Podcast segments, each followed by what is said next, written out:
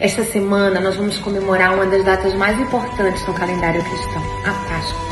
A Páscoa ela representa a morte e a ressurreição de Cristo. E eu queria te perguntar, o que é que isso representa na sua vida? Que significado tem na sua vida? E que sentimentos traz no seu coração essa semana, essa data, esse momento na vida de Cristo? Cristo, ele contava na cruz e ele estava entregando a sua vida por nós, depois de ter passado por tanto sofrimento, por tanta humilhação, ele fala assim: Tetelestai, está consumado.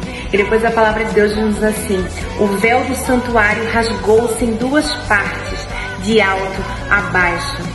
Essa Páscoa ela tem que trazer alegria, ela tem que trazer esperança, tem que trazer autoridade, porque foi através dessa Páscoa que o véu se rasgou. Foi através dessa Páscoa que você pode ter um novo, um vivo caminho, um caminho com esperança, um caminho de salvação. Então alegre-se, porque realmente a Páscoa tem que ser símbolo de alegria, alegria, gratidão, porque o nosso Salvador veio e Tetelestai está consumado. A vitória é nossa, em nome de Jesus. Deus te abençoe.